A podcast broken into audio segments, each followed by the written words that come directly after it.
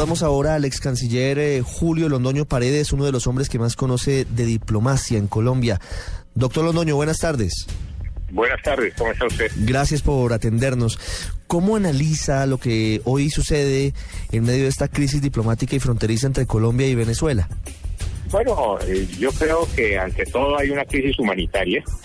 Eso es la prioridad que tiene el gobierno para enfrentar esa situación que está presentando y yo creo que lo está haciendo.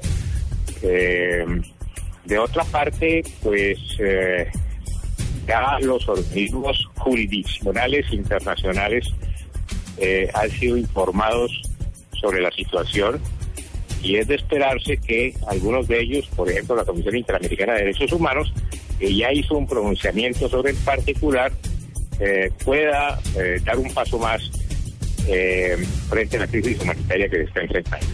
Colombia está manejando la crisis humanitaria, digamos que de una buena forma, usted lo dice, y además todos lo vemos. El presidente Santos está viajando prácticamente dos o tres veces por semana a Cúcuta, a la zona de frontera, pero más allá de eso existe el temor de que haya escalamiento de esta situación, de que Venezuela cierre otros pasos fronterizos en La Guajira, por ejemplo, o en Arauca.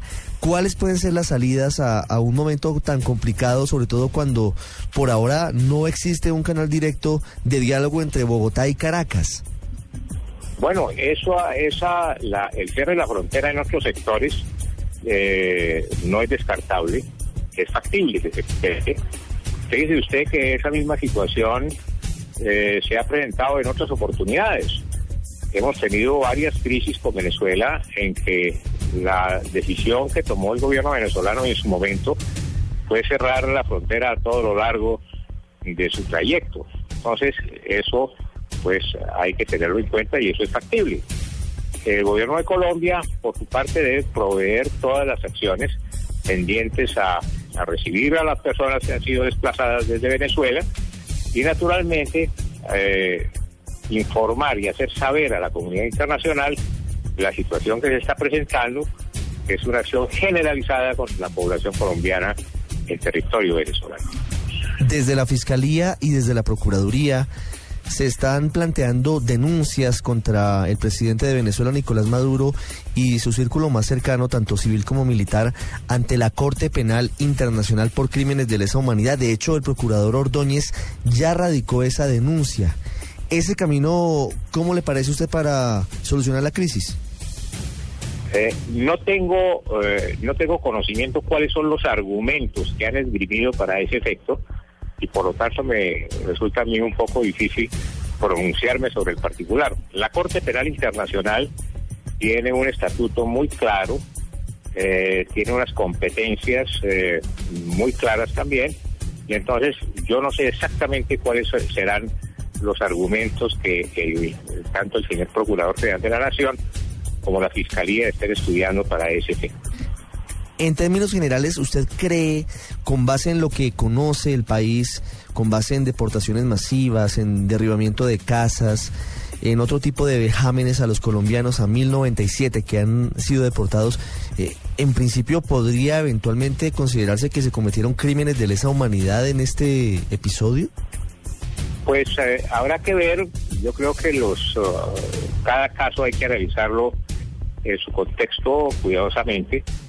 Eh, yo pienso que de todas maneras, independientemente eh, de que se pueda calificar como un crimen de lesa humanidad, lo que se está presentando en la práctica es un desplazamiento masivo e indiscriminado contra la población colombiana.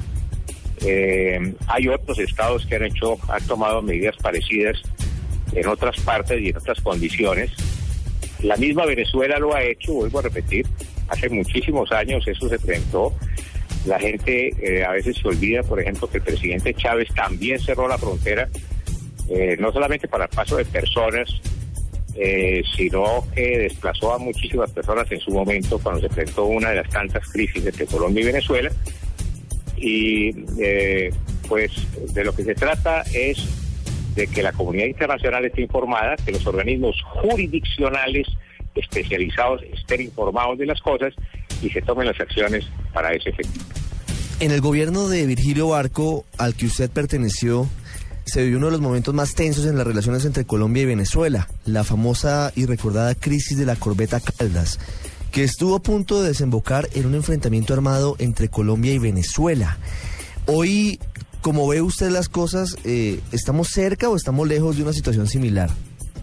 No, la situación es completamente diferente, eh, completamente diferente. Ahora fíjese usted una cosa, ya que hace alusión al caso de la corbeta Caldas, que eh, todo fue solucionado eh, con el diálogo entre el presidente Virgilio Arco y el presidente Carlos Andrés Pérez, y las relaciones entre Colombia y Venezuela dieron un giro de 180 grados. Todas las inversiones, toda la acción, toda la presencia colombiana en Venezuela y de Venezuela en Colombia surgió a partir de ese momento con una serie de comisiones que se hicieron a nivel militar, a nivel ministerial, a nivel regional, que transformaron las relaciones entre Colombia y Venezuela. Eh, yo creo que eh, el diálogo entre los dos países naturalmente no debe descartarse eh, y posiblemente sea el diálogo una de las formas de poder solucionar la situación eh, en el contexto general, sin perjuicio, no, naturalmente, de que el gobierno venezolano debe poner fin a los atropellos que está haciendo contra la población eh, colombiana. No solamente contra la población colombiana, porque he visto algunos videos en que trata más o menos en la misma forma algunos ciudadanos venezolanos en el interior del país. Señor ex canciller Julio Londoño Paredes, gracias por habernos contado esta parte tan interesante de la historia y por hacer el análisis para los oyentes frente a lo que hoy pasa entre Colombia y Venezuela. Muy amable. Con mucho gusto.